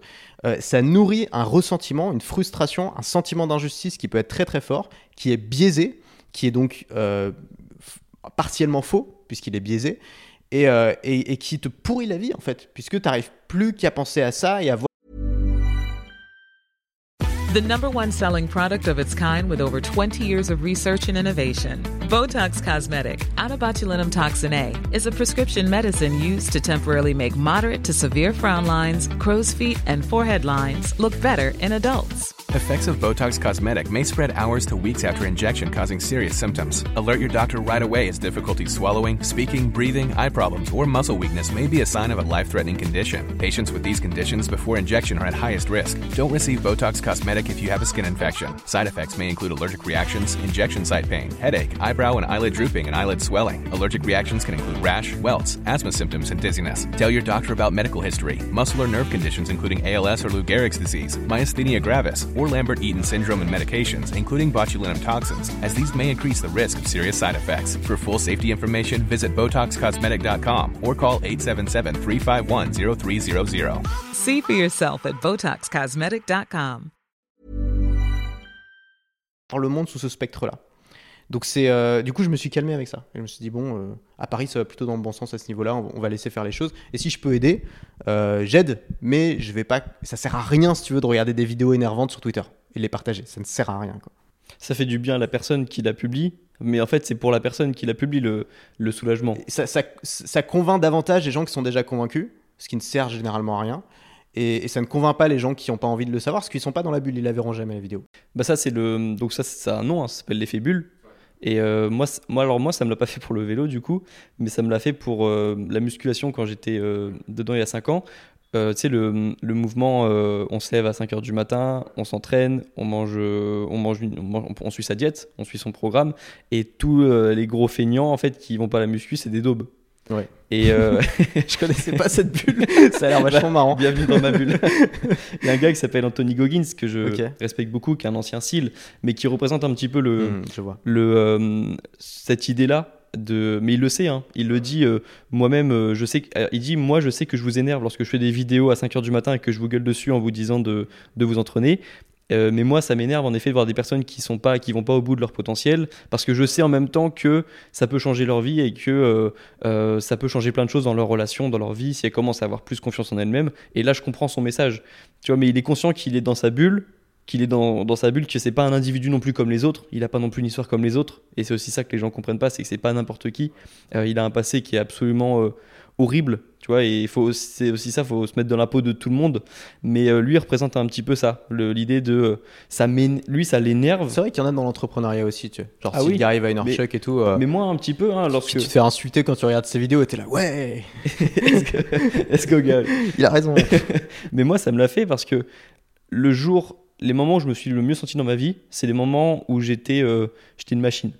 Et j'ai eu des phases comme ça où j'étais euh, j'étais une machine. Et euh, dans le sport, dans, euh, la, dans, dans mes études, dans euh, YouTube, tu vois, le- l'ensemble, j'étais j'étais à fond. Et euh, ça m'énervait à ce moment-là, je le prenais personnellement lorsque je voyais des personnes de mon entourage qui allaient pas à fond. Je comprends tout à fait ce que tu dis. Ouais. Les Et que je périodes les voyais nous, on s'énerver. est, on est bien, Oui. on, on a moins d'empathie pour les Oui. gens qui sont pas dans ce truc-là. parce que moi je me sentais bien et parce que ces personnes se sentaient mal et se plaignaient de choses je trouvais un petit peu débiles mais, euh, mais en même temps peut-être que le go le mouvement go hard allez-y à fond euh, ça c'était pas la période de leur vie où il fallait leur dire ça où il fallait euh, où il c'était pas approprié pour ces personnes à ce moment-là Mais c'est vrai qu'il y a- des études, par exemple, qui montrent que euh, plus les gens deviennent riches, moins ils ont d'empathie pour les problèmes de pauvres, tu vois. Et, n'importe qui, tu vois. Même, ça n'a rien à voir avec ta couleur politique. hein. Tu peux être d'extrême gauche et tout, tu deviens riche, on n'a plus rien à foutre des pauvres. enfin, il y a un truc comme ça, et c'est intéressant. Euh, c'est qu'en effet, probablement que, quand toi tu réussis quelque chose, ou quand toi tu es dans une bonne dynamique par rapport à quelque chose, tu euh, t'éloignes, et peut-être aussi que c'est un mécanisme, euh, peut-être même de défense intérieure, de se dire j'ai pas envie de retourner dans, dans ce truc-là. Et donc, du coup, je vais m'opposer en fait philosophiquement à ce que j'étais et à ce que d'autres gens sont. mais souvent on déteste les personnes qui représentent ce qu'on était avant Euh, Go- oui, c'est exactement. C'est oui, tu l'as mieux dit que moi, mais c'est ça. ouais. Goggins, il disait que, en fait, c'est, il parle de ses démons. Il dit c'est le gars qui était en surpoids. euh, il dit ce gars, il montre une photo de lui à l'écran. euh, je, je le reconnais plus, c'est pas moi. Il me fait peur en fait, tu vois. Il me fait peur et donc les personnes, je pense, qui sont, qui ressemblent au lui d'avant, représentent ses démons et il voit un peu ses démons partout. Oui, et il y a il se une dit j'ai, euh, même pas envie d'être avec ces personnes parce qu'elles vont m'influencer vers, elles vont me faire revenir en arrière. Et, euh, et je comprends et et euh, bah Ouais, ouais, c'est un mécanisme de protection en fait. oui, c'est ça. Et euh, mais du coup, en maintenant, euh, d'ailleurs, au moment où on fait cette vidéo, la dernière vidéo que tu as publiée sur ta chaîne, ça parle du développement personnel et peut-être de cette idée que cette vision individualiste du développement personnel est peut-être un petit peu ancienne maintenant. Est-ce que tu penses maintenant que dans sa vie, il faut prendre, on va dire, euh, 90% en charge de manière individuelle sa vie et euh, 10% euh, considérer que tous ces problèmes peuvent pas être résolus par soi-même, mais aussi par euh, une communauté, par euh, la communauté, se mettre en groupe. Ouais, euh, c'est intéressant parce qu'en fait, euh, moi ce que je disais dans la vidéo, c'était que le développement personnel était un peu démodé, c'était un truc bien années 80-90 dans une population très optimiste où euh, voilà, on leur disait, euh, il y avait des mecs, les mecs étaient inspirés par Schwarzenegger, par des modèles en fait inaccessibles et euh, ils se sentaient inspirés par ces gens-là et donc c'était eux qui incarnaient. Tu prends Tony Robbins qui est vraiment l'incarnation du gourou en développement personnel de cette époque-là, c'est-à-dire c'est une force de la nature. Le mec, il est, enfin, tu vois, c'est difficile de s'identifier à lui, mais il a, il a cette capacité de, de motiver. Et aujourd'hui, ça va plus être des mecs comme Mark Manson euh, qui ont un physique tout à fait ordinaire et qui vont davantage donner des conseils sur comment être plus en paix avec soi-même, comment de, réussir à s'en foutre, etc. Tu peux citer son livre euh, best-seller. euh, Euh, ouais, The Subtle Art of Not Giving a Fuck, l'art subtil de s'en foutre. c'est ça. Ouais, mais je pense que les gens connaissent pas l'auteur, mais ils connaissent le livre, ouais, donc ouais, ça c'est va leur, vrai. ça va leur C'est vrai parler. que l'auteur en soi est pas très connu, mais le livre a été un best-seller énorme. Donc, donc il incarne quelque chose qui, qui correspond peut-être plus aux besoins aujourd'hui. Mais j'en ai pas parlé dans la vidéo, mais j'ai, j'ai réfléchi après. Euh, en face de ça, il y a aussi un retour, je trouve, d'une sorte de, euh, euh, de rigueur et d'austérité qui marche très très bien chez les jeunes, notamment chez les jeunes, hommes comme, nous, euh, qui sont incarnés par des mecs comme par exemple Jordan Peterson, tu vois, aux États-Unis, ou Joe Rogan, ou des mecs, dont le mec dans le sport aussi. Euh, des gens qui sont là en train de, voilà, de, de, prôner justement une, une, une, rigueur et une maîtrise de soi. Et je pense que ça aussi, ça marche bien parce que tout marche bien souvent en contraste avec autre chose ou en réponse à autre chose. Et en fait, c'est vrai que nous, on est les cibles numéro un, euh, par exemple, de la, de la flemme et de, tu vois, de, comment dire, on est, on est très facilement, euh, toi t'aimes bien YouTube, t'es comme moi, tu vois, on est très facilement euh, emporté dans un torrent de glander sur YouTube et de, tu vois, et de se laisser euh, entraîner dans des trucs euh, qui, qui nous affaiblissent et qui nous éloignent de nos objectifs. Et donc face à, ce, face à ça, face au, au divertissement, au surdivertissement qui, est, qui représente aujourd'hui les réseaux sociaux, tout ça, il y a aussi une nouvelle forme de développement personnel qui prône euh, la maîtrise de soi, la discipline et euh, le, le, le sérieux, une forme de sérieux, tu vois. Je trouve que Jordan Peterson incarne vraiment ça, tu vois. Le sérieux, la respectabilité, qui avait vraiment euh, un peu disparu euh, ces, dernières années, ou ce qui s'était plus vraiment mis en avant. Et donc ça, c'est intéressant. Mais tout ça, c'est intéressant. Et ça vient souvent en réponse à un excès. Il y a toujours, j'ai l'impression que ça fonctionne toujours comme ça, les tendances. Il y, a une tendance qui aboutit à un excès, qui fait émerger une tendance inverse, qui aboutit elle-même à un excès, qui refait émerger une tendance inverse. Et en fait, c'est ça obéit à des cycles comme ça. Et j'ai l'impression que maintenant, il y a la version 3 qui arrive, où en fait, tu as des gens comme euh, bah, des Joe Rogan ou des Peterson qui ont fait beaucoup de choses, qui euh, représentent une forme euh, d'autorité pour Ouais, les personnes comme nous qui regardons ça, mais qui parlent de leurs problèmes de santé mentale. C'est vrai. j'ai l'impression que maintenant, on voit des athlètes qui en parlent, on voit des... Alors qu'avant, c'était considéré comme une faiblesse. ouais, on n'en parlait pas. Et aujourd'hui, en fait, tout le monde quasiment est concerné. Enfin, beaucoup plus de gens sont Ouais. concernés, c'est devenu une norme, et donc on voit plus ça comme quelque chose de courageux, de l'assumer, d'en parler, et de- d'aider les gens vis-à-vis de ça. Ouais, mais c'est ça. Et selon moi, c'est ça la V3 qui arrive, la troisième version. c'est euh, des gens qui ont On, fait est des, choses- warriors, Ouais. mais on est en dépression. On pleure le soir. on pleure le soir. Exactement. Ça, Warrior V3. le matin, et Mais- euh, le soir, bon. Mais mais il y a une partie de moi, tu vois, où c'est vrai que j'aime j'a- j'aime bien quand je vois des athlètes euh, parler de ça. Et en même temps, je suis content qu'il y en ait qui n'en parlent pas. Parce que ce truc du super-héros, tu as toujours besoin qu'il existe un petit peu. Et par exemple, Schwarzenegger, c'est un- c'est quelqu'un qui a inspiré euh, plutôt les générations d'avant, pas forcément euh, ma génération. Mais euh, lui, il n'a pas dû parler souvent des problèmes de santé mentale, par exemple. Et c'est toujours, je, trouve bien d'avoir aussi des gens qui, qui n'en parlent peut-être pas, tu vois, parce que heureusement qu'il y en a qui en parlent, mais je trouve ça bien qu'il y en a qui n'en parlent pas, et j'aime bien me dire, moi, dans un coin de ma tête, que il existe des personnes pour qui euh, ça va bien euh, quasiment euh, parfaitement, tu vois. Quand on cherche bien, il y en a peut-être un ou deux. C'est ça, bah oui, non mais. Mais en vrai, en vrai euh, moi je pense que personne. euh, Enfin, qu'il y a toujours une face de la médaille, tu vois. Et que les, plus les gens ont l'air parfaits à l'écran, plus il y a de chances quand même qu'il y a des grosses failles derrière. Et souvent, on s'en rend compte d'ailleurs, les gens qui doivent être moralement irréprochables ont parfois des, des, des, des secrets inavouables euh, énormes, tu vois. euh. Donc euh, voilà. moi, moi j'aime bien quand même l'idée que le gars laisse une soupape où il laisse sortir parfois des trucs en disant Bon, je suis pas un surhomme. Et d'ailleurs, c'est inspirant quand le gars est pas un surhomme parce que tu dis il a accompli quelque chose d'exceptionnel sans être un surhomme. Donc je peux parce que nous on a on a notre on a nos coulisses à nous, on sait on sait qui on est. On sait qu'on n'est pas des surhommes, on connaît nos failles et donc quand on a l'impression que les gens qui réussissent sont systématiquement des gens qui n'en ont pas, euh, on, peut complexer et se dire en fait c'est pas pour nous la réussite. Et quand on voit que les gens qui en réussite réussissent malgré leurs failles, moi je trouve ça d'autant plus inspirant parce que ça nous, on se dit ok moi je peux le faire aussi quoi. Je vois... Mais en effet, après, il y a aussi l'idée que j'aime bien de quand tu es sur scène, tu fais un spectacle, tu vois. Et euh, Voilà. tu, tu, tu performes. Comme le chanteur, il va pas, tu vois, il, il va pas venir faire une conférence sur scène sur sa dépression. Il va pouvoir en parler dans une chanson, comme l'a fait Stromae d'ailleurs récemment. Euh, mais il est dans un, il met un masque de performeur en fait. Et c'est ce qu'on lui demande. On lui demande de mettre un masque de performeur. Et donc moi, je suis ok avec cette idée-là que le mec, à partir du moment où il allume YouTube, euh, genre McFly et Carlito, euh, ils allument YouTube, ils vont faire rire les gens. Même si c'est pas leur jour, même si aujourd'hui ils sont déprimés, ils sont saoulés, ils vont faire rire les gens parce qu'ils performent. Le spectacle The Show Must Go On, tu vois. Cette idée me séduit aussi. Et en même temps, euh, plus je connais les personnes personnellement et plus j'ai envie qu'elles en parlent, parce que comme je pars du principe que tout le monde a ses problèmes dans sa vie, ça me paraît louche lorsqu'une personne n'en parle pas du tout, et je me dis que ça, ça peut la détruire de l'intérieur euh, pendant ce temps. C'est ça. Et je C'est louche, je suis d'accord. c'est louche. Mais, euh, Mais ouais, en fait, c'est un équilibre. J'ai- J'aimerais bien. j'ai- Moi, dans mon entourage euh, et dans les inspirations que j'ai, c'est vrai qu'il y en a qui parlent pas des problèmes de santé mentale. Et je trouve ça bien aussi. Genre, ils performent. euh, euh, ils, ils se, ils parlent pas du reste. Je trouve ça bien. Je trouve ça bien cette, cette pudeur aussi. Et en même temps, je suis, très content lorsque je vois des athlètes. euh, par exemple, dans le MMA, tu vois, moi je suis beaucoup le MMA, les arts martiaux. Et quand je vois un athlète qui euh, est un tueur dans la cage, ça me fait. euh, je trouve ça intéressant lorsqu'il parle de santé mentale en interview post-fight, tu vois. Et moi j'aime bien les deux. Je trouve qu'on a besoin des deux. Mais c'est vrai que maintenant il y a beaucoup des deux, alors qu'avant il n'y en avait pas du tout, quoi.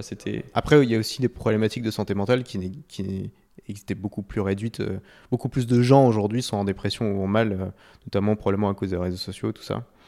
Enfin, on a, il y a plus de problèmes et donc forcément, quand il y a des, plus de problèmes, on en parle davantage aussi, tu vois. On en a parlé un petit peu sur. euh, Peut-être que Schwarzenegger allait très très bien toute sa vie, il n'a jamais eu le moins de problème. Bah j'aime bien moi me dire ça. Parce qu'il n'y avait pas Twitter. J'aime ouais, j'aime bien me dire ça. Mais euh, voilà, je suis pas sûr, euh, j'en suis pas sûr pour autant.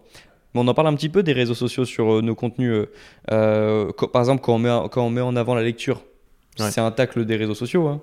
Ouais. Quand, Ouais. comme- donc, moi, je suis pour le fait d'en parler un petit peu. Et en même temps, euh, moi, j'ai tellement appris avec YouTube que j'ai pas envie d'être ce, euh, ce gars qui dit que c'est pourri et que c'est la pire invention. euh, Bah, en plus, du tu- 21e tu- siècle. c'est ton business, tu vois. Tu vas pas te tirer une balle dans le pied, ça n'a pas de sens. Et non, mais même profondément, c'est pas ce que je pense.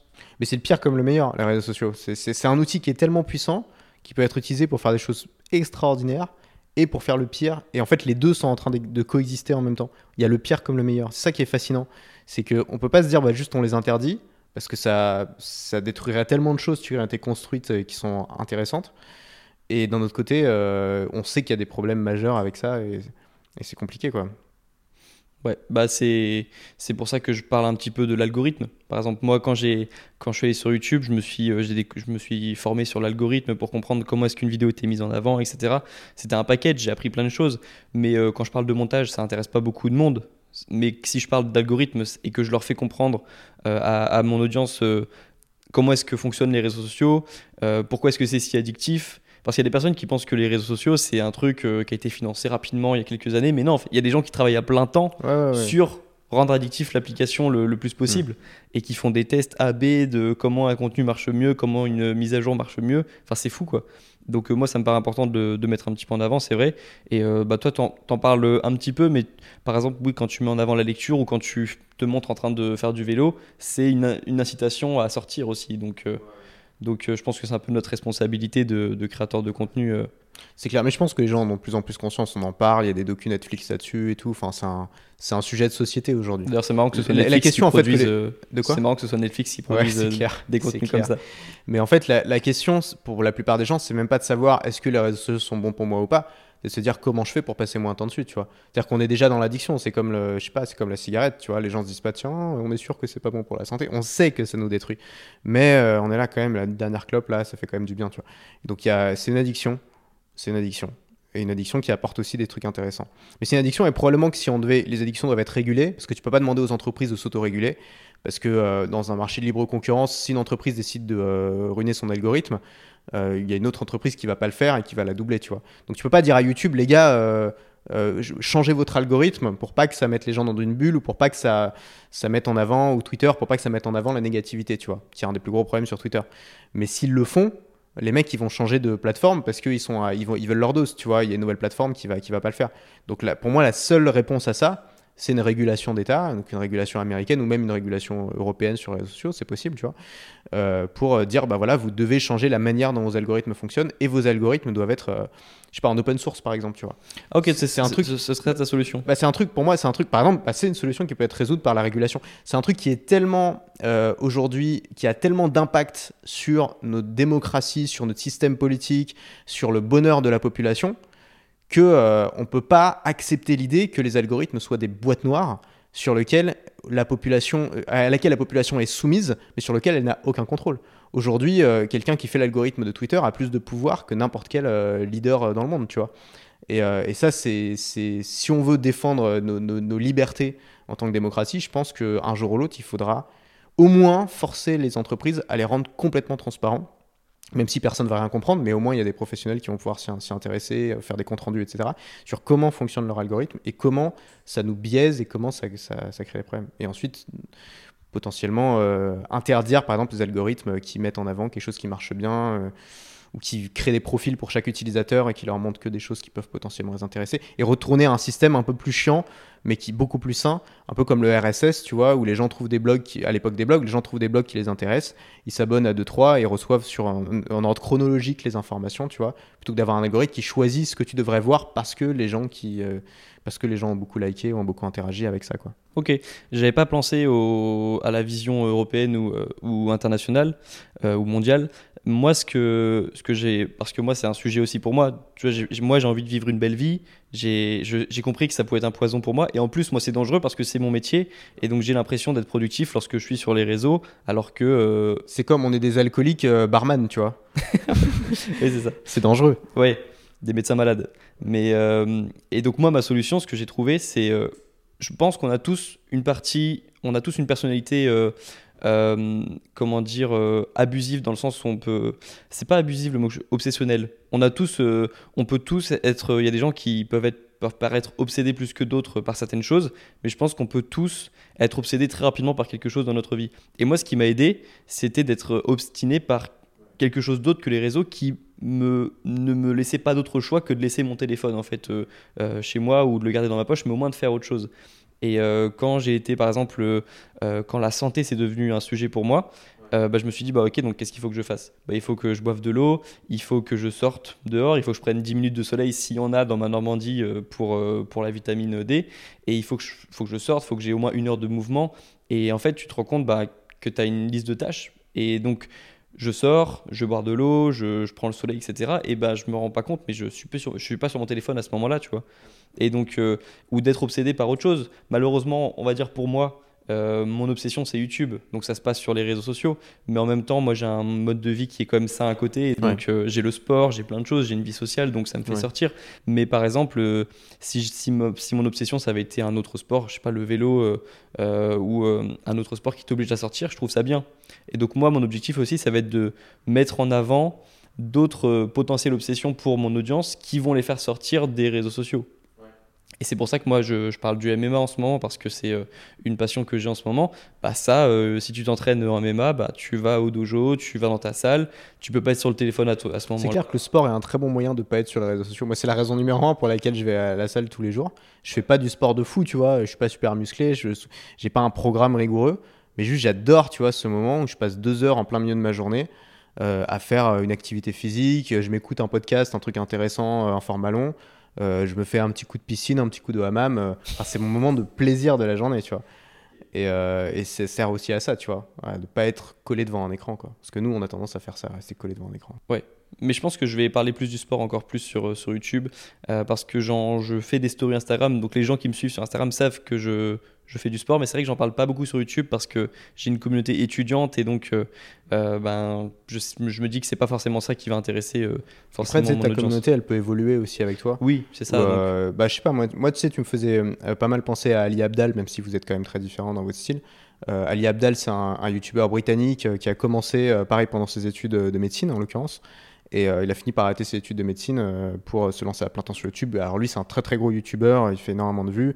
Et il parle de tous les trucs qui l'intéressent, tu vois. Genre à la base, il faisait des vidéos pour les étudiants, plutôt axé productivité et tout. Quand il a acheté sa Tesla, il a fait regarder euh, Tesla Tour.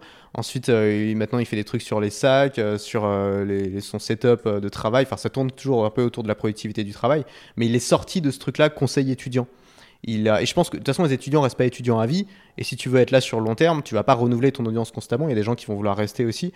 Et donc, tu- ils vont vouloir grandir, si tu veux, avec toi. Donc, c'est intéressant quand tu amènes les gens aussi dans tes, dans tes passions et dans tes sujets. C'est vrai que tu parles d'Ali Abdal. euh, je parlais tout à l'heure des inspirations que j'avais et des gens qui ont créé un modèle différent. C'est vrai que lui, il avait ce, truc de de- d'être étudiant en médecine en plus la journée et youtubeur le soir. Sauf que quand je le suivais, quand j'ai je l'ai découvert sur YouTube, il n'était pas encore sur YouTube à plein temps. Donc, euh, euh, mais c'est vrai que c'est un, au- un autre modèle. Euh, et il y en a d'autres. Il y a aussi euh, Karma Medic. Il y a aussi, c'est un autre étudiant qui est aussi en médecine et qui est youtubeur le soir. Sauf que lui maintenant, il veut concilier les deux Il veut toujours être médecin et euh, être youtubeur en même temps, alors que Ali Abdal, il a décidé, lui, de vivre à plein temps sur YouTube. Et euh, je trouve ça inspirant. Je parlais avec euh, un, un kiné il y a deux semaines, qui lui maintenant est à plein temps sur YouTube. Il a eu son diplôme de kiné, maintenant il est à plein temps sur YouTube. Et je trouve ça intéressant de voir des personnes qui ont des métiers très respectables, très valorisés aussi par Et, la société. et, des métiers qui sont très difficiles à lâcher. Parce que, et médecin, c'est quand même 10 ans d'études. Donc si tu fais 8 ans et qu'au bout de 8 ans, tu te dis, bon, bah table rase, je repars de zéro, et j'annule tout, et je pourrais jamais être médecin, c'est chaud quand même, tu vois. c'est ce qui m'a aussi, euh, lorsque euh, dans mon entourage, ils comprenaient pas pourquoi j'ai arrêté, euh, arrêté le droit, que- j'ai fini mes études en gros et que je suis parti sur YouTube après. c'est parce que eux, ils n'avaient pas vu aussi d'autres YouTubeurs être en médecine même et devenir à plein temps, devenir à plein temps sur YouTube après. Donc moi, ça me paraissait pas fou comme décision, mais c'est parce que j'avais vu d'autres, d'autres cas. Donc c'est vrai que c'est bien qu'il y ait des YouTubeurs qui mettent en avant euh, toujours d'autres modèles et, et si on peut être euh, représenté certains modèles nous, bah, c'est cool, tu vois. C'est, c'est pas ça qui nous euh, on Ouais, n'y pense pas tous les clair. jours, mais on s- Et c'est pour ça que les gens qui te, su- te suivent, qui te suivent, te suivent. Je pense qu'ils te, ils te voient, beaucoup de gens, à mon avis, qui te suivent, te voient un peu comme un grand frère euh, qui expérimente des choses et qui partage. Ali Abdal est exactement dans ce truc-là aussi, tu vois. Il n'a pas une, une position euh, de vieil expert d'un sujet euh, qui se contente de. Tu vois, il a vraiment cette position de bah, je suis comme vous, je- j'explore la vie, je découvre des trucs et je fais des vidéos là-dessus. Et du coup, ça lui permet de parler de tout, tu vois. Il a fait une vidéo, par exemple, sur euh, comment euh, être heureux dans son couple, tu vois. Tu te dirais, ça n'a rien à voir avec cette thématique. sans être en couple. Ah oui, sans être en couple. oui, c'est ça, ça le problème parfois. de- mais, mais tu vois, mais tu vois, il y a un truc de. euh, mais euh, je crois qu'il résumait un livre aussi, bon. Mais il y a- il y, a un truc intéressant, tu vois, de se dire, c'est les gens le suivent, euh, pas pour un sujet en particulier, mais pour lui et pour euh, ses expérimentations, parce qu'il dit j'aime bien sa façon de penser, de voir le monde, et donc je pense que les choses qu'il peut découvrir peuvent m'être utiles à moi. Je pense que tu es un peu dans ce truc-là aussi, et ça, ça te laisse, une grande liberté euh, de sujet justement. Bah, il y a les youtubeurs euh, concept et les youtubeurs personnalité. Et moi, je me situerais plutôt du côté du youtubeur personnalité, ouais, je pense. Donc, oui, ça me laisse une marge de manœuvre assez importante. Et en même temps, euh, bah, si les gens ils aiment pas ma personnalité, bah, ils me suivent pas. Donc, euh, ça, c'est. Tu vois, c'est à choisir, mais tu choisis pas vraiment en fait. Depuis petit, j'ai toujours eu ma personnalité et, et, euh, moi, je suis content d'être plutôt du côté youtubeur personnalité. J'ai pas ce- cette pression de me dire je dois trouver un nouveau concept absolument et si, je- si le concept n'est pas bon, ça, ça flop. Euh, je peux parler à peu près de, de ce que je veux. Si je si j'argumente et que je que j'essaie d'en faire une bonne vidéo, ben ouais, ça, ça Moi, c'est devrait aller. Moi, je peux raconter ma vie dans chaque email. euh, jamais je m'ennuie de faire ça. Mais il y a des gens qui se disent qui je suis pour le faire. En fait, justement, t'as pas besoin d'être quelqu'un pour le faire. Ce qui est intéressant, c'est justement d'avoir cette ouverture, de se dire ce que je vis, les leçons que j'en tire, ça a de la valeur aussi pour les autres. Exactement. Bah c'est euh, bah c'est une bonne euh, conclusion, je dirais. Tu vois, on est tous, euh, je trouve qu'on on est semblable là-dessus. On est des individus, mais on représente forcément une partie de la population et peut-être qu'on est un peu plus avancé que euh, quelqu'un qui vient de se lancer, qui vient de commencer à rentrer dans ce monde de je veux m'améliorer, je veux euh, prendre ma vie en main, etc. Mais en même temps, comme moi, ça fait que deux ans que euh, je me souviens encore très bien, tu vois, de comment je me sentais à ce moment-là. Et d'ailleurs, c'est intéressant, c'est marrant de me dire que je suis ici maintenant en train de faire une interview alors que bah, il y a deux ans, je l'ai regardé en tes vidéos en tant que spectateur et je me disais, vas-y, je veux, je veux prendre ma vie en main et je veux devenir euh, indépendant. C'est marrant, ça allait vite. Et euh, ouais, c'est, j'en parle aussi en vidéo parce que c'est difficile d'atteindre ses rêves vite. Enfin, c'est un problème de privilégié un petit peu, mais ça fait vraiment. Je Mais c'est pas forcément un avantage parce que Oui. après, tu te retrouves, quand on en a parlé tout à l'heure, mais tu te retrouves très vite à dire merde, putain, je l'ai atteint trop vite. Maintenant, je fais quoi, tu vois? Alors, si tu passes 10 ans à essayer de réaliser ton rêve, ça t'occupe pour 10 ans, tu vois? T'as pas pensé à autre chose pendant 10 ans. Euh, quand tu réalises vite, après, il faut que tu trouves un nouveau, un nouveau machin, Exactement. Et c'est la période dans laquelle je suis actuellement, mais j'en parle aussi parce que c'est pareil, c'est nouveau, donc peut-être que ça va intéresser euh, des personnes que, que je parle de ça. Mais ouais, j'essaye de pas euh, maintenant de pas atteindre trop vite mes objectifs et de d'en profiter surtout au maximum lorsque je les vis parce qu'après tu peux vite avoir tendance à voir ça comme une liste de tâches et à cocher et puis à cocher cocher cocher et puis tu regardes en arrière tu te dis que tu as vécu des trucs assez fous et tu t'en as pas profité donc euh, ça va être ça mon défi pour les prochaines années euh, je pense il y a une question que j'aime bien poser en fin d'interview à mes invités c'est euh, c'est quoi la dernière chose que tu as fait qui t'a fait peur? Oula, alors. ah, moi, ah, je crois que t'aimes pas trop les questions spontanées Il me faut 10 minutes pour trouver. Attends, la dernière chose que j'ai fait qui m'a fait peur. Euh... Euh, si, si, attends, je vais trouver. C'est probablement lié à un contenu que j'ai dû créer. Ah ouais, je sais. Euh, je pense que c'est quand j'ai créé euh, une. euh, Attends, Il y a peut-être peut-être d'autres trucs. hein. Peut-être c'est quand j'ai créé une vidéo sur les NFT. Oui, donc une vidéo où tu te positionnes sur, une, sur quelque chose d'assez d'actualité. Ouais, et en fait, ça m'a fait peur parce que je, dans cette vidéo, T'as un mentor aussi, donc peut-être que. j'ai clairement tort. Non, t'as t'as taclé, je sais, vas-y, balance. tu as t'as clairement tort aussi. Tu- Donc, euh, tu as taclé un mentor, je disais. Et tout à fait. En fait, j'ai, c'est la première fois, je crois, que je fais ça. hein. Vraiment, je, je déteste faire ça habituellement. Mais il y a des gens, si tu veux, qui m'ont, euh, qui, qui m'ont- qui m'ont déçu dans le sens où je les, je les aime toujours. C'est des gens qui m'ont beaucoup inspiré. Et j'ai en train de- je me dis, mais qu'est-ce que tu fais, mec? Continue. Enfin, pourquoi t'as arrêté d'être bien, d'être intéressant? Et pourquoi tu fais de la merde? Et du coup, je l'ai dit clairement dans la, dans la vidéo. Et, euh, et ça m'a fait un peu peur parce que je me suis dit, je, je- j'aime- c'est pas moi de faire ça, j'aime pas faire ça d'habitude. Mais là, j'avais, j'avais un besoin d'ex- d'exulter ce truc-là. Et ça faisait en plus un très bon argument dans ma, dans ma vidéo. Et je me suis dit, allez, je le laisse, je le mets ce truc-là, tu vois. Et euh, la vidéo a bien marché, je suis content finalement de cette vidéo. Je vois, donc C'était pas dans un truc négatif, le but c'était pas de descendre quelqu'un. Je pense pas que je ferais une vidéo gratuite pour descendre quelqu'un, ça, ça m'intéresse pas. Mais par contre, euh, si je peux démontrer un argument en, en- en prenant l'exemple de quelqu'un que j'aime, que j- quelqu'un que j'apprécie, tu vois, sincèrement, humainement, tu vois, mais qui pour moi fait de la merde ces derniers temps, euh, je, voilà, je pense que c'est pas forcément négatif de faire ça. disons que tu t'es positionné à contre-courant sur un sujet qui va euh, que d'un sens. Les NFT, en ce moment, il y a beaucoup de positions qui se ressemblent. Et euh, donc, tu t'es positionné à contre-courant par rapport à ça. Donc, c'est jamais agréable, je pense, de se dire qu'on essaye de, de faire revenir les gens dans une autre direction alors que tout le monde fonce dans, dans la direction euh, des NFT et de, de- du maximum de projets NFT en ce moment. C'est ça, je pense, qui t'a rendu un peu. euh, Peut-être. qui t'a fait un peu peur avant de la publier. Mais c'est normal, je comprends ce que tu veux dire. euh, On donne pas toujours notre position dans les vidéos. On, on parle de. C'est plus facile de juste dire ce qui s'est passé dans notre vie et l'enseignement qu'on en a tiré que de se positionner en tant que. euh, C'est un, une vraie stratégie de se dire, ok, est-ce que je me positionne sur ce sujet ou pas? Tu peux ne pas te positionner dessus. Il y a des sujets sur lesquels c'est toujours plus simple de pas se positionner de toute façon. Euh, c'est toujours plus simple de pas le faire. Mais le fait de le faire, ça, ça a des bénéfices. Euh, ça, c'est déjà pour ton audience, ça peut être une preuve d'honnêteté, de même dans cer- certaines formes de courage, même si bon, c'est c'est modéré, mais ça peut être vu comme ça. Et, euh, et ça permet aussi aux gens qui sont d'accord avec toi de euh, souder la relation avec toi. Et, aux gens qui sont pas d'accord, parfois de se dire je suis pas d'accord, mais euh, c'est intéressant. Ça fait parler en fait. Il y a aussi un truc de ça fait parler. Ça intéresse les gens de savoir ton avis sur les sujets. Et donc j'évite de prendre position sur des sujets qui sont qui ont vraiment rien à voir avec mathématiques. Mais quand c'est directement lié à mathématiques, d'abord je me pose la question quelle est ma position dessus? Souvent ça prend du temps parce que j'ai besoin de, parce que je change d'avis ou parce que j'ai besoin de me former dessus. Et au bout d'un moment, quand j'ai un avis, je me dis ok, je le lâche cet avis quoi. Après, tu as des sujets pour lesquels c'est plus difficile. Ce que tu dis, si elle se trouve, euh, je vais être obligé de retourner ma veste un jour, tu vois. Par bah exemple, oui, surtout un sujet comme ça où tu sais pas forcément Ouais, comment ça va évoluer. fait, si tu veux acheter un NFT dans deux ans, t'es un petit peu foutu maintenant. Mais c'est faut, assumer. Euh, Il y a un sujet par exemple, c'est le CPF. Tu vois, en ce moment, la France entière se fait harceler par des, des, des mecs qui essaient de leur refourguer des formations en CPF. Si tu peux préciser CPF, euh, CPF, c'est le compte professionnel de formation. En gros, c'est un truc qu'on formation salariés- remboursée. Voilà, c'est les salariés peuvent avoir euh, des formations gratos avec l'argent de l'État, quoi. Avec l'argent de nos impôts. Et tu as des mecs, moi j'ai tous mes pires concurrents, euh, les mecs qui ont le moins de morale sont tous au CPF. Les mecs qui vivent à Dubaï, ils n'ont pas payé un centime en France d'impôts depuis genre 5 ans. Mais euh, et en plus de ça, ils piquent de la thune à la France parce qu'ils vendent leur formation en CPF. Et leur formation, c'est souvent, c'est de la merde. Et tu sais, tu vois ça défiler, ça t'énerve. Tu te dis, mais en fait, ce truc, ça devrait même pas exister. Notre boulot de vendeur de formation, il est pas difficile.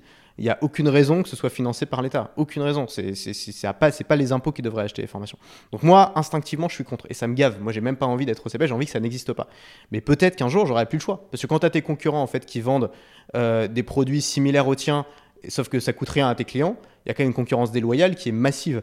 Et donc je me dis, il y a peut-être un jour où j'aurai plus le choix qu'être CPF. Et donc j'aimerais bien m'exprimer dessus, j'aimerais bien faire une vidéo dessus. Et en même temps, je suis pas hyper calé sur le sujet parce que c'est du droit, ça m'intéresse pas tant que ça. Et en plus, si ça se trouve, euh, je vais être obligé de retourner ma veste un jour. Donc j'en parle pas. Pour l'instant, je me positionne pas. Enfin, je viens de le faire, mais euh, c'est vrai. exclu. c'est ça.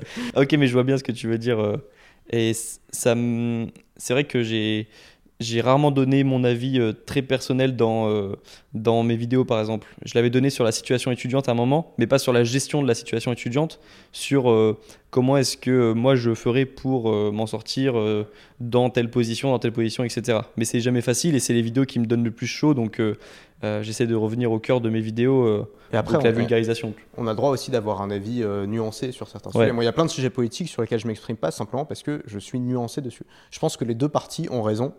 Euh, et la réponse est à peu près au milieu, tu vois. Donc dans ce cas-là, euh, c'est pas du- pas un manque de courage de pas se positionner, c'est juste euh, t'as pas envie de le faire parce que tu sais que la situation est plus complexe que certaines personnes essaient de le faire. Surtout que les sujets politiques, il y a déjà suffisamment de gens qui se positionnent dessus, on n'a pas besoin d'avoir un mec de plus qui le fasse, tu vois. Ouais, bah ouais, moi c'est pas un sujet pour moi par exemple euh, sur YouTube et ça le ça le sera pas. Et euh, bah je comprends le c'est un c'est une peur de créateur de contenu en fait. Il y en a qui me disent euh, à l'élastique, il y en a qui me disent euh, qu'est-ce que qu'est-ce que qu'est-ce que j'avais Non, eu moi euh, ça je fais même pas, ça c'est élastique. C'est bon. Mais je comprends c'est une peur. Bon, ce qui pourra Ouais. parler du coup aux personnes qui euh, créent du contenu. Bah, la plus grande peur des créateurs de contenu, euh, c'est le bad buzz. hein. C'est quand même le de truc plus le être pire. entendu, de plus Les gens qui l'ont jamais vécu n'ont aucune conscience de ce que c'est que vivre un vrai bad buzz où tu as des tas d'inconnus sur internet qui t'insultent, où tu te sens menacé, où tu as l'impression qu'il y a des mecs qui vont t'attendre en bas de chez toi. Euh, c'est une sensation d'angoisse en tant qu'être humain. On est euh, programmé pour avoir besoin d'avoir un certain groupe qui adhère, enfin d'adhérer à un groupe. Euh, si on a le sentiment que le groupe entier est contre nous, c'est un truc de survie, tu vois.